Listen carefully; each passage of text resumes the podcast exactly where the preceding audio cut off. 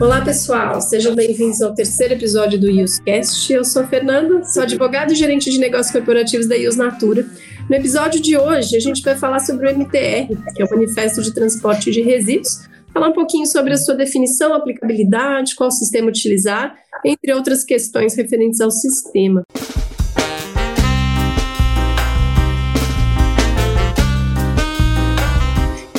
Falar do tema hoje, convidamos a Thaisa Fonseca, também advogada, especialista jurídica da dúvida legal, nosso setor responsável pelo atendimento das dúvidas jurídicas.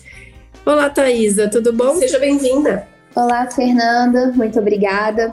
Muito feliz em estar aqui e trazer um tema que tem sido objeto de muita dúvida de cliente.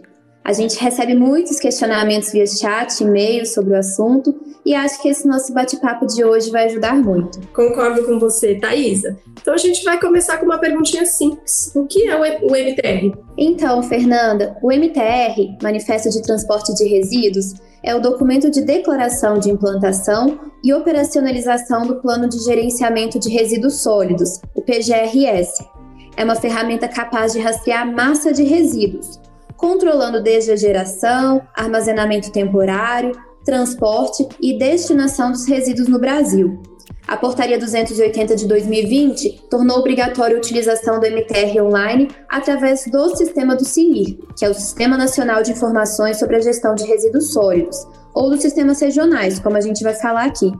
Certo, Thaisa. E quem está obrigado a emitir o MTR? E qual a relação do MTR com a Política Nacional de Resíduos Sólidos? Fernanda, estão obrigados a emitir o MTR online os geradores de resíduos sujeitos à elaboração do PGRS, que são aqueles previstos lá no artigo 20 da Lei 12305, a Política Nacional de Resíduos Sólidos. Aí a Portaria 280 de 2020 determina que eles são os responsáveis por emitirem o formulário do MTR no CINIR para cada remessa de resíduo para destinação. Certo. E eu sei que algumas pessoas confundem a emissão do MTR com o cadastro no sistema. Você pode falar um pouquinho sobre isso para a gente? Claro, como eu disse agora há pouco, os geradores devem emitir o formulário no sistema MTR. Eles são os responsáveis exclusivos pela emissão. No entanto, além do gerador, os transportadores, destinatários e armazenadores temporários também devem possuir cadastro no sistema MTR. Uhum. E, e, para o transporte interno, que não passa por vias públicas, é necessário emitir o MTR? Não, nesse caso não. O MTR é aplicável apenas em vias públicas. Legal. Então, em suma, no caso do cadastro, estão obrigados uh, a estes os geradores, transportadores, destinatários e armazenadores temporários. E somente os geradores devem emitir o MTR, correto? Exatamente. Um outro questionamento recorrente em relação ao MTR é sobre o sistema correto para a emissão do manifesto, se devemos utilizar o MTR regional ou o CINIR. Como é que funciona, tá? Fernanda, realmente esse ponto gera algumas dúvidas. Via de regra, caso o estado onde o cliente esteja localizado tenha um sistema MTR regional e os resíduos sejam transportados somente dentro daquele estado, deverá ser utilizado o MTR regional. Agora, para aqueles estados que não tenham o sistema MTR regional, foi disponibilizado o MTR através do CINIR. E para destinar os resíduos para outros estados, tive conhecimento que devem ser utilizados dois sistemas. É isso mesmo? Como é que funciona? Claro, vamos por partes nesse ponto. Para a destinação de resíduos para outro estado, o gerador deverá verificar o sistema MTR utilizado no estado de destino. Caso no estado de destino seja utilizado um sistema MTR distinto daquele utilizado no estado do gerador, em regra, o gerador deve proceder com o cadastro no sistema MTR utilizado pelo destinatário, para então emitir o MTR tanto no sistema utilizado em seu estado, como no sistema utilizado no estado de destino. Por exemplo, o gerador possui sistema MTR regional e o destinatário utiliza o sistema MTR do CINIR. Em situações que se enquadram nessa hipótese, serão emitidos dois MTRs. O gerador localizado no estado que possui MTR regional deverá cadastrar-se no CINIR para emitir o MTR pelo CINIR, que é o sistema utilizado pelo destinatário, assim como pelo sistema regional do seu estado.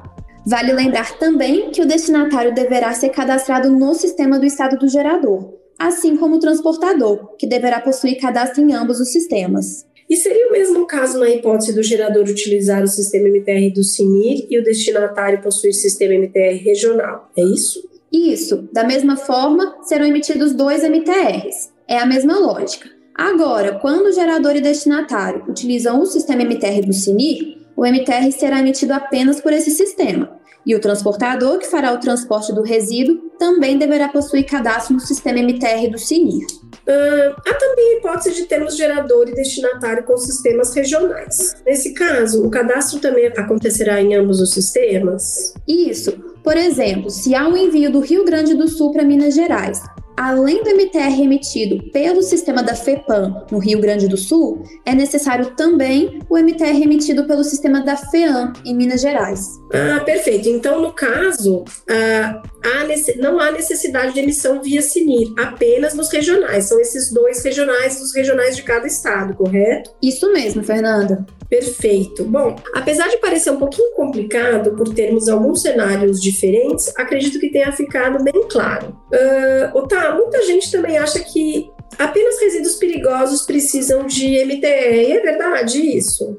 Não. Independentemente da classificação dos resíduos, Via de regra, o gerador deve utilizar o sistema MTR para remessa de resíduos para destinação final, inclusive para os não perigosos. E para os resíduos sujeitos à logística reversa, algum tipo de dispensa? Fernanda, se forem resíduos de origem industrial, é necessário o MTR. Só não necessitam de utilização do MTR os resíduos que seguem para um sistema de logística reversa que tenha sistema de documentação e certificação de destinação próprios, como é o caso, por exemplo, dos óleos lubrificantes usados, das embalagens plásticas usadas de óleos lubrificantes, embalagens de agrotóxicos, entre outros. E no caso de coproduto, também há obrigatoriedade? Sim, deverá ser utilizado o MTR também. Ainda que o resíduo, coproduto, subproduto tenha valor comercial, sendo destinado à reutilização, reciclagem ou incorporação em outro processo produtivo, mesmo assim deverá ser utilizado o MTR, pois a rastreabilidade da cadeia de gerenciamento é de interesse ambiental. Perfeito. E aproveitando que estamos tratando da Portaria 280 de 2020, ela apresenta a figura do inventário de resíduos. Você pode, pode falar um pouquinho para a gente sobre ele? Claro, Fernanda. Essa é uma situação um pouco polêmica. Apesar da Portaria 280 de 2020 determinar de forma expressa em seu artigo 20 que os geradores sujeitos à elaboração do PGRS devem elaborar e enviar o inventário por meio do CINIR, na prática, o CINIR adotou uma regra distinta, definindo que o preenchimento do inventário é exclusivo para estabelecimentos industriais. No próprio site, eles indicaram essa informação. Assim, só os estabelecimentos industriais vão ter que preencher o inventário. Ou seja, possuindo a classificação KINAI de indústria, deve ser elaborado e enviado o Inventário Nacional de Resíduos Sólidos por meio do CINIR. Aqueles empreendimentos não classificados como indústria estão, na prática, por hora, dispensados desta obrigação. Ótimo, tá. E se o empreendimento envia o inventário de resíduos ao órgão ambiental estadual? Ele deve elaborar também enviar o inventário nacional de resíduos sólidos por meio do CINIR? Existe alguma relação, alguma dispensa? Como funciona? Então, Fernanda, o envio do inventário ao órgão ambiental estadual não exime o gerador que esteja sujeito a elaborar e enviar o inventário por meio do CINIR de cumprir essa obrigação. Não há dispensa. Então, uh, resumindo, o envio deve acontecer tanto para o órgão ambiental quanto para o CINIR. Isso. Maravilha. E para encerrarmos, uh, quais as informações devem constar no inventário do CINIR? É possível listar? É possível falar sobre elas? As informações a serem reportadas são referentes aos resíduos gerados no ano anterior, ou seja, em 2021 vão reportar informações referentes aos resíduos gerados em 2020, em 2022 as informações referentes aos resíduos gerados em 2021 e assim por diante. A elaboração do inventário é feita através de um formulário que será preenchido no próprio site. Então, as informações a serem reportadas, elas vão ser requeridas pelo próprio formulário. Maravilha, tá. Acredito que conseguimos sanar as principais dúvidas relacionadas ao MTR. Agradeço a sua participação no UseCast, foi muito bom tê-la conosco e espero que você volte mais vezes. Eu que agradeço pelo convite, Fernanda. Espero que eu tenha conseguido ser clara nas explicações e auxiliar nas dúvidas. Um abraço. Com certeza conseguiu. E é isso aí, pessoal. Espero que tenham gostado e que tenha sido esclarecedor. Aproveito para lembrar a todos que no próximo mês voltaremos com mais uma edição debatendo um novo tema. E fiquem à vontade para nos enviar dúvidas e sugestões pelo nosso e-mail uscast.usnatura.com.br. Sigam e curtam nossas páginas nas redes sociais para ficarem sempre por dentro de todos os nossos conteúdos. Até a próxima!